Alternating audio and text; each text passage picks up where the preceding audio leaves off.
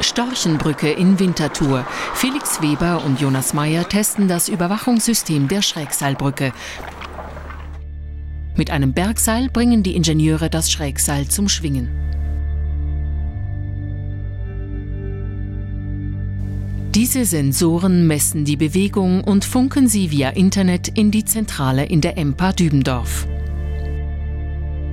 In der Abteilung für Structural Engineering empfängt Teamleiter Motavalli die Signale, wenn alles funktioniert.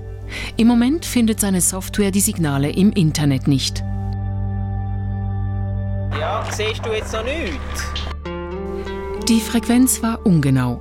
Die Ingenieure justieren das Metronom. Jedes Schrägseil hat nämlich eine natürliche Grundschwingung, wenn es in Bewegung gerät. Versetzt ein Sturmwind das Seil während längerer Zeit in genau diese Grundschwingung, wird es gefährlich. Deshalb muss die Überwachungssoftware auf diese Grundschwingung ausgerichtet sein. Jetzt klappt's.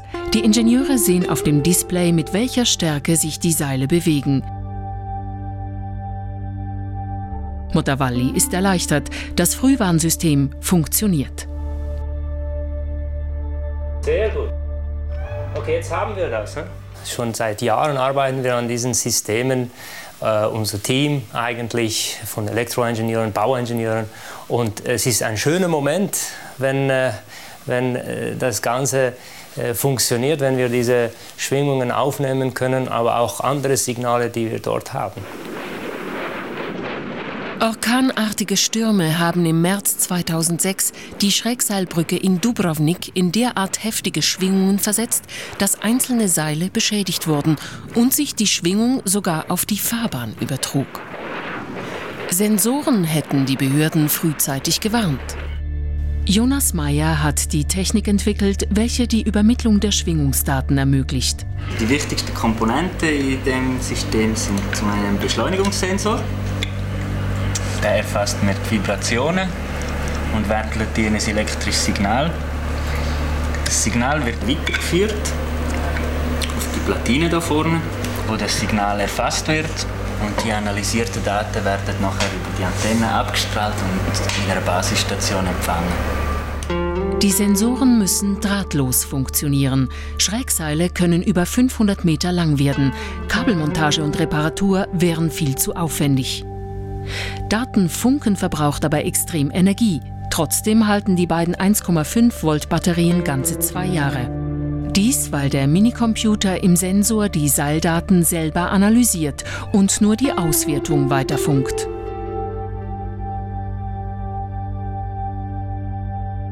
An der Programmierung des Minicomputers arbeitet das EMPA-Team seit vier Jahren. Der Chip im Sensor analysiert nämlich außer den Schwingungen auch die Seilspannung, die Lufttemperatur und die Feuchtigkeit. Das Schwierige ist schlussendlich die Auswertung auf, auf so einen ganz kleinen Computer zu programmieren, wie man da drauf findet. Das ist im Wesentlichen so ein so eine Chip und ist halt nicht ganz vergleichbar mit einem Computer. Das ist, es hat weniger Speicher und rechnet viel, viel weniger schnell. Und das ist eigentlich die Herausforderung, um die Auswertung, die Analyse in so einen kleinen, kleinen Computer reinzubringen. Die sieben Sensoren auf der Storchenbrücke wurden vor allem zu Forschungszwecken installiert. Mit einer maximalen Spannweite von 63,2 Metern ist die vergleichsweise kleine Brücke auch bei Sturmwind nicht in Gefahr.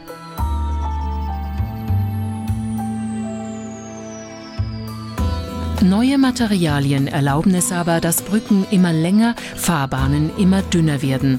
Die chinesische Sutong-Brücke über dem Yangtze ist die Schrägseilbrücke mit der weltweit größten Spannweite. Zwischen zwei Pfeilern liegen 1080 Meter. Die Seile sind über 500 Meter lang. Ein Sturmwind könnte sie zum Schwingen bringen.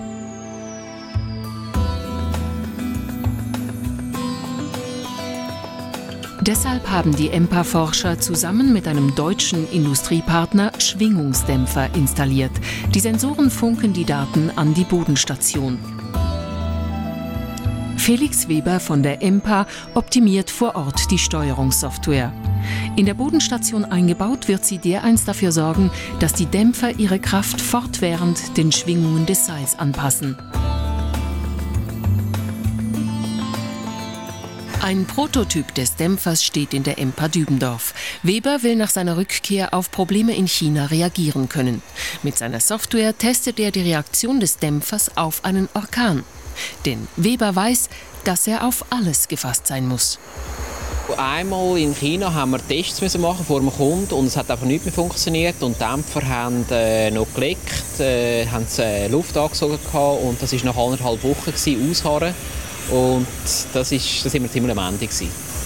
Wie haben Sie es dann gelöst? Ja, irgendwie haben wir dann doch einen Schraubstock gefunden und haben können äh, die Leck beheben und am Schluss hat alles funktioniert.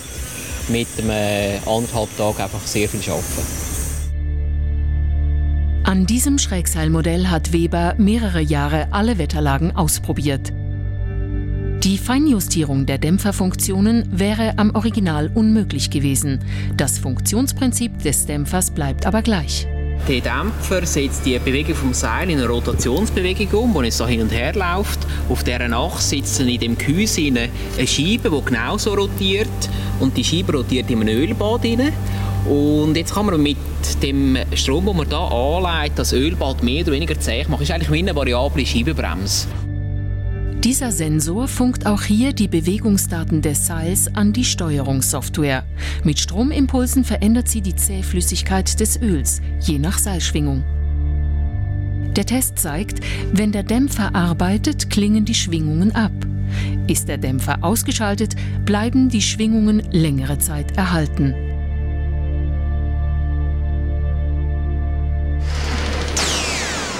Doch was passiert bei einem Stromausfall? Die Dämpfer, die wir auf diesen Brücke installieren, die haben durch, rein durchs Öl und durch die Mechanik haben die so wie eine Grundkraft, die immer auf Seile wirkt, unabhängig ob es Strom fließt oder nicht. Die Dämpfer arbeiten also, wenn auch reduziert, sogar ohne Strom. Für die längste Schrägseilbrücke der Welt könnte das eines Tages entscheidend sein.